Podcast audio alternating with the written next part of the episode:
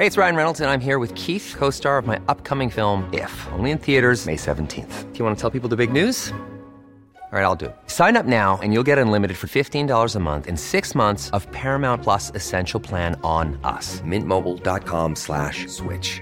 Upfront payment of $45 equivalent to $15 per month. Unlimited over 40 gigabytes per month. Face lower speeds. Videos at 480p. Active Mint customers by 531.24 get six months of Paramount Plus Essential Plan. Auto renews after six months. Offer ends May 31st, 2024. Separate Paramount Plus registration required. Terms and conditions apply if rated PG.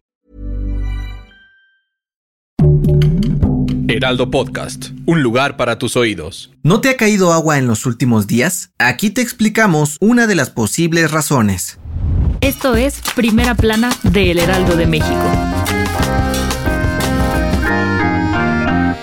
Pese a que en diferentes estados han caído tremendos aguaceros, la distribución y abasto de agua sigue siendo un problema en México. Y es que según la Conagua, de los 600 acuíferos que existen en todo el país, 200 están secos. Vamos por partes. Según la UNAM, un acuífero es una formación subterránea donde el agua de las lluvias se almacena de forma natural, y alrededor del 70% de ella se utiliza para abastecer a 80 millones de personas en todo México tanto para uso doméstico como para uso agrícola. Por esto, la Conagua está terriblemente preocupada, especialmente por los estados del norte y centro del país, donde la poca disponibilidad de líquido vital tiene en el limbo a las autoridades de Chihuahua, Nuevo León, Tamaulipas, Durango, Ciudad de México, Estado de México, Hidalgo y Querétaro, entre otros. ¿Por qué? Pues cientos de empresas han pedido nuevas concesiones para reparar el daño, extraer más agua y así garantizar que miles de hogares tengan acceso a ella para sus actividades diarias. Pero, pequeño detalle, la Conagua ha rechazado las peticiones, pues no hay la suficiente para todos. Ante esto, las autoridades lanzaron un llamado para que las personas cuiden el agua, especialmente para evitar fugas y de la misma manera se comprometieron a trabajar duro para detectar tomas ilegales, pues esto también es un problema para el abasto en todo el país. Con información de Misael Zavala. Las mejores noticias en solo 5 minutos. Siga Primera Plana a través de Spotify. Como lo prometido es deuda, el presidente Andrés Manuel López Obrador presentó su plan antiinflación junto a los principales productores y distribuidores de alimento del país. ¿En qué consiste el plan? Tanto el gobierno como la iniciativa privada se comprometieron a no subir el precio de 24 artículos de la canasta básica durante los próximos seis meses para proteger los bolsillos de las familias mexicanas ante el aumento de la inflación.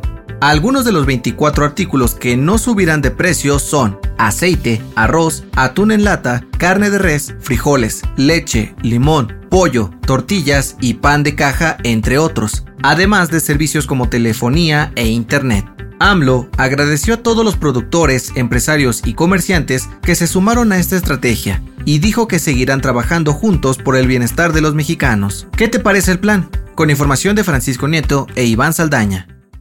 En otras noticias, Claudia Sheinbaum anunció que rescindirá el contrato con la empresa noruega DNV por el tercer informe que presentaron sobre las causas del desplome de la línea 12 del metro. La jefa de gobierno dijo que fue tendencioso y falso, y amenazó con demandarlos por estar del lado de sus adversarios. En noticias internacionales, el gobierno de Rusia anunció un alto al fuego por tres días en la ciudad ucraniana de Mariupol para permitir la evacuación de civiles a través de un corredor humanitario. Se espera que más de 200 personas sean llevadas a la capital Kiev. Y en los deportes, con una impresionante remontada, el Real Madrid venció al Manchester City para avanzar a la gran final de la Champions League. Los merengues enfrentarán a Liverpool el próximo 28 de mayo en Francia.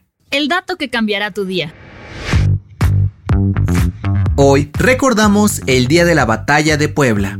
Ya aunque en México es una fiesta relativamente menor, en Estados Unidos cada 5 de mayo echan la casa por la ventana para celebrar. Pero, ¿sabes por qué? Primero, hay que retroceder el reloj hasta 1862. Mientras el ejército liderado por Ignacio Zaragoza luchaba contra los franceses en Puebla, Estados Unidos vivía su guerra civil. Según el sociólogo David Hayes, si los mexicanos no hubieran ganado esa heroica batalla, Francia podría haber avanzado al norte y aprovechar la división del país vecino para conquistarlos. Cuando la noticia de la victoria en Puebla llegó a los paisanos que vivían en Estados Unidos, celebraron en grande orgullosos de su ejército. Desde entonces, esta fecha se convirtió en un día dedicado a la cultura mexicana, aunque cabe mencionar que según la consultora YouGov, 4 de cada 10 estadounidenses creen que el 5 de mayo conmemoramos el Día de la Independencia. Yo soy José Mata y nos escuchamos en la próxima. Esto fue Primera Plana, un podcast del Heraldo de México. Encuentra nuestra primera plana en el periódico impreso, página web y ahora en podcast. Síguenos en Instagram y TikTok como El Heraldo Podcast y en Facebook, Twitter y YouTube como El Heraldo de México. Hasta mañana.